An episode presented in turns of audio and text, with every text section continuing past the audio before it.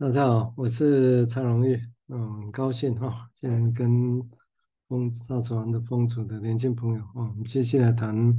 维尼口的一些想法。啊，我们现在请年轻的朋友先自我介绍一下。大家好，我是白瑞宇。嗯，大家好，我是张博健。大家好，我是彭明雅。好，欢迎大家上线收听哈、哦。那我们我们接下来是。继续是在谈文化经验的所在，这个这一篇文章啊，那因为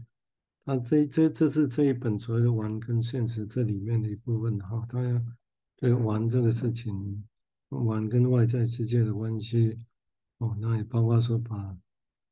意图要有一个很大的野心，要把文化这个事情，嗯，或者这个经验本身到底它在哪里，我在就。心理的内心世界来讲啊，他一直有一个理论一个建构。那我继续就继续谈。那我用这一本原文《Brain and Reality》啊，那是在原文的第九十八页的第三段啊。然后这个地方来讲，我们会注意到说这些现象，我今天描述的这些现象啊，其实它并没有高潮 （climax）。这等一下再说明啊。就这些现象本身并没有什么高潮感。而且区分他们，从这些现象的区分来讲，其实他们是有本能的一种支支持在后头啊，在那个情况之下，一些嗯原始的一些成分也占着重要的必必要的成分在这里头啊，而且是那些那种所谓的满意满足本身也常常常会很亲近，跟高潮是很接近的。啊，这我们等下再说明。那我再念一小段啊。他说，但是这些现象来讲，其实他们有他们的限制在这个领域上。啊，它的存在，我曾经把它当作，其实它是属于一种经验性的东西，是一种所谓的要跟客体有 relating 有关系的一种经验。啊，它是这样来形容啊。它都有我们能够去认为所谓的，譬如说我们能够想象电，嗯。电以前电这个事情，它是不是能够去产生一种有意义的或者很亲近的接触，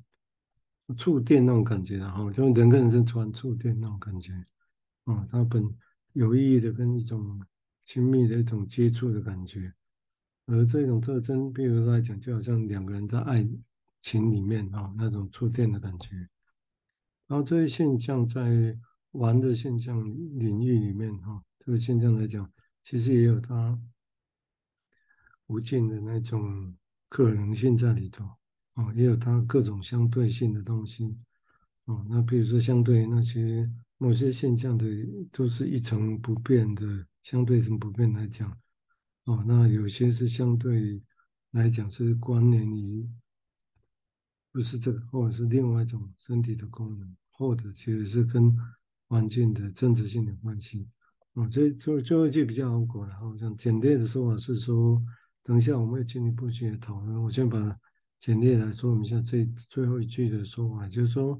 在玩我们讲玩的时候，在这个领域里面的一些现象，那这什么叫玩？这里面的意思是有很多很无穷的这种变数在这里头，也有很多相对照的东西在这里头。啊，那些相对应的东西，可能有些相对的，当然就比较好像。固守成规很原本的那些现象，哦，但是这些现象其实他认为都说多多少少其实都还是会涉及到哦，跟人的身体的功能或者跟环境的真实性也有关系，啊，所以这个地方它有一个把内在的东西拉到跟身体的功能啊跟环境的关系，那这个到底说的是什么？我们等一下会慢慢来谈，嗯，就他所要。谈的这的东西啊，不知道为什么他会觉得这里提到高潮性的高潮这件事情到底是什么意思啊？为什么要他这样来形容这个事情我？在玩跟你玩这件事情，好吧？我们接下来先请瑞宇谈谈小王，谢谢。好，谢谢蔡医师。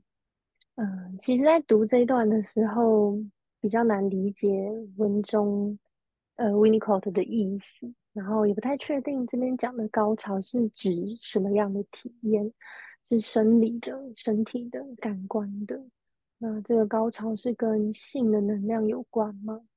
那在这一段里面，呃，还有提到一句是在有本能支持的结构里，狂欢的元素扮演一个绝对必要的角色，各种满足感也跟高潮紧密的连接在一起。呃，我想象这段话的意思就是，呃，本能驱力是包含性跟攻击嘛，那它是一个在潜意识里的一股能量，是察觉不到的，但是这个能量会需要被满足，可能在行为上也比较难辨识出来。那这边提到，就这一点跟有本能支持的现象做了区隔，我在想，就是连接到前一段，呃。前面提到妈妈跟婴儿分离结合的这个现象嘛，好像我的理解是他，呃，就是这个婴儿已经出现了他的自我，然后这整个历程是 ego 的功能在运作嘛，好像这个分离或结合是有意识，然后有知觉的在进行这个体验。嗯，我先想到这里。对啊，但这种知觉有多少意识跟潜意识，大概也都可以考量的哈。虽然也许对他来讲我以后讲的这些内容，目前为止可能会比较更针对的是，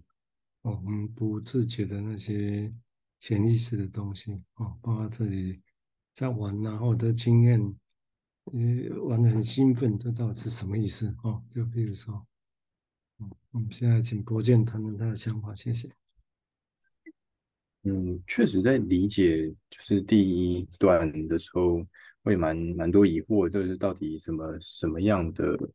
现象是跟本能有关，什么现象跟本能无关的这样子。然后我也在想说，他是不是要去跟、呃，好像弗洛伊德描述的方式来做区隔，好像、呃，如果。呃好像有这样的说法嘛，就是泛性论啊，来去描述弗洛伊德所所所阐述的那种跟人有关的人人所做的那些相关的行为，这样好像都可以跟性有一些关系，跟利比多有关系这样。然后我在想说，他这个是不是刻意的想要去引导我们去思考关于，哎，有什么样的人的行为是跟跟性可能关系没有那么大的，然后它是跟生活比较有关的。可是那那又是什么？生活是什么？呃，是我就看这段会会蛮疑惑的这样。我刚才想到是有一个部分，就是它另外一个词，它这里面有用啊，而且后面用到说所谓 id relating 跟 ego related，嗯。那跟 id 来讲，啊，这种意思跟 id，如果这个事情、这活动跟 id 有关系，就会比较所谓的那种兴奋感，啊，也就他这里讲高潮的比喻啊。那如果跟 ego 有关，他认为那是比较比较 calm 的，比较平静的，啊，就人跟人的关系。但是这并不是说平静就不好，有时候也是很森严啊，就是那种啊，异社会，你像印象里面这个地方是不太一样的一个。一个说法啊，那我们接下来请明雅来谈谈他的想法，谢谢。好，嗯，我觉得就中文的书的字面上是蛮难理解，就是他在说什么。可是就刚刚伙伴们提到的，就是大家讨论到的，好像有一些些想法的开始，像刚刚伯健提到说，嗯，他。应该是应该瑞宇先提到说，本能的话，我们会想到性跟攻击，所以这边指的这个高潮是指什么？然后我自己想到的是刚刚才是有提到的兴奋这个词，就是兴奋这个这这个状态，可能在性里面，或者在攻击里面，或者是甚至是孩子在玩乐的时候，我刚刚很直觉就想到一个画面，就是小朋友白天玩得太凶，然后晚上就会睡到一半，突然间。会很像喊铃吗？我我不知道那个台语是这样讲吗？可是就是会有一个很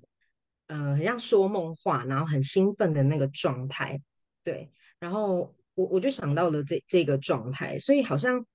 那个狂欢的元素好像扮演着绝对必要的角色。然后可是，在小孩子在睡觉的时候，其实他就是一个自己处于一个自己在自己一个世界的一个状态。对，所以我刚刚就想到了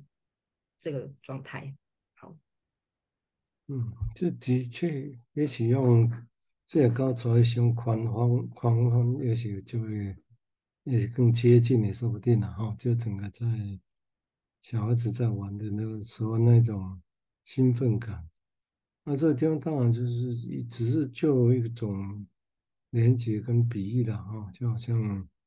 就成人的性的反应跟相对小孩子有些地方好像很像的，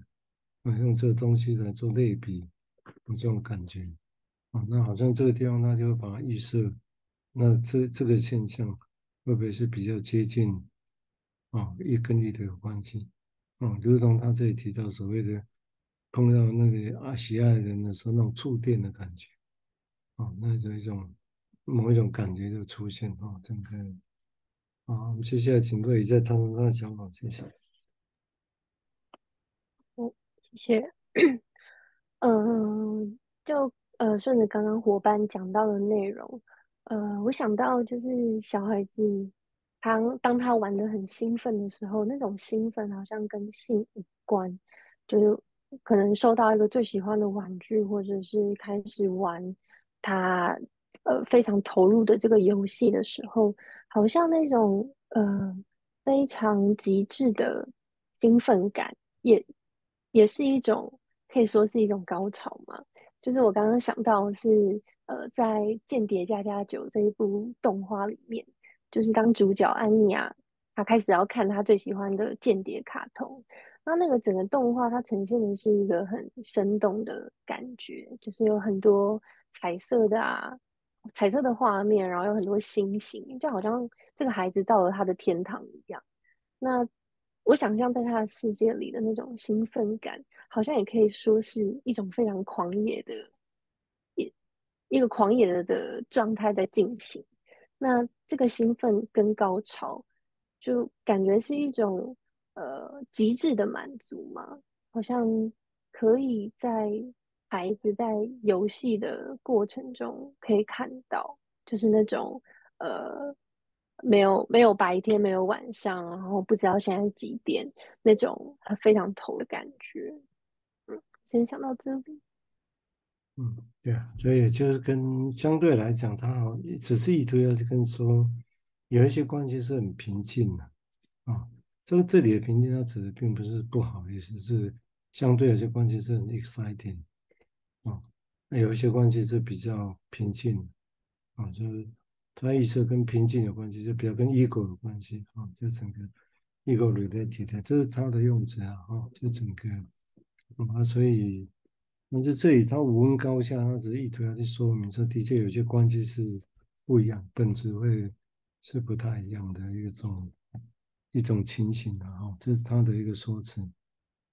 嗯，我们现在请董俊再谈谈他的想法，谢谢。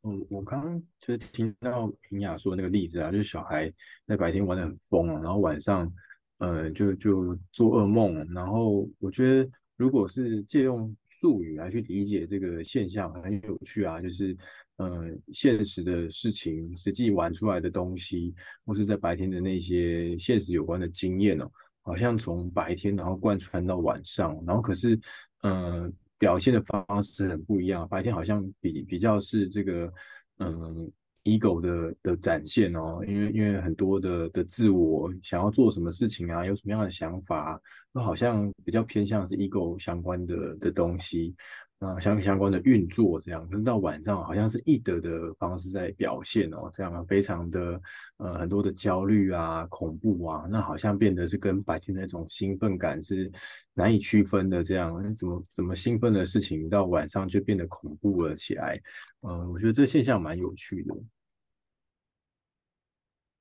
嗯，对啊，都是 exciting 啊、哦，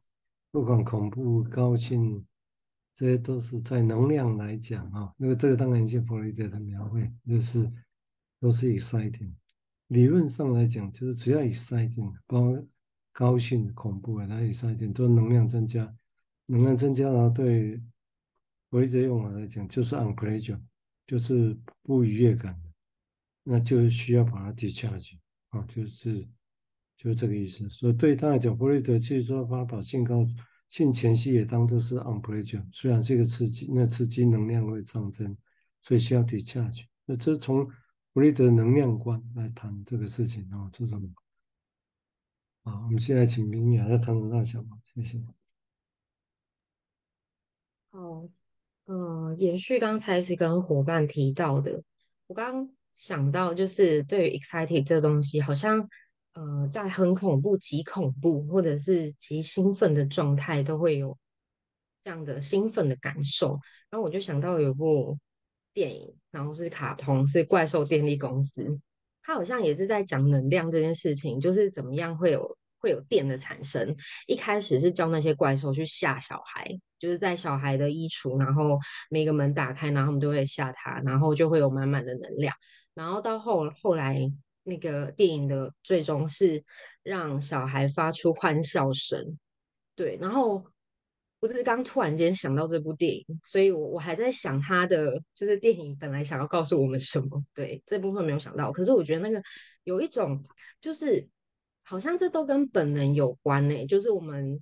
遇到很开心的事情或者很兴奋的时候笑出声音，然后跟我们觉得很害怕的时候，我们可能会尖叫或者是发出很悲鸣的声音，所以好像这这些都是很本能的反应，对。然后，但书里面提到说，值得就是应该注意的是，我所描述的现象并没有高潮。我不知道它是指说是哪一个部分，所以从这边想回去的时候又有点卡住。对，先讲。嗯，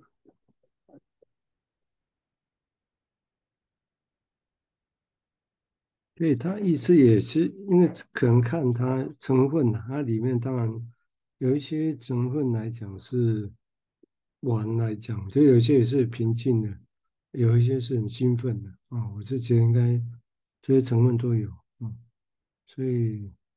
所以就是说有些地方当然会很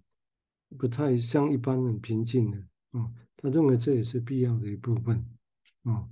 虽然也有很兴奋高潮的那一部分，很疯完全很疯的那一部分在里头。所以意思，我的解读是说，对他讲，好像这种。玩本身哈，就是这种这种特质，其实都是都是都是存在的，嗯，都存在的。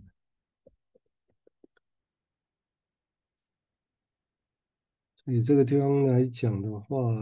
因为时间的关系，也许我稍微再描述一下这一段哈。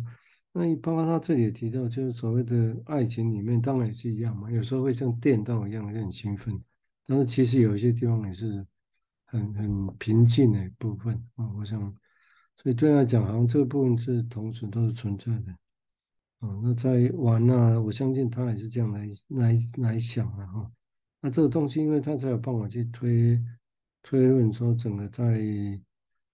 嗯，比如说后面这一句也许才可比较能够成立，那就是说所谓的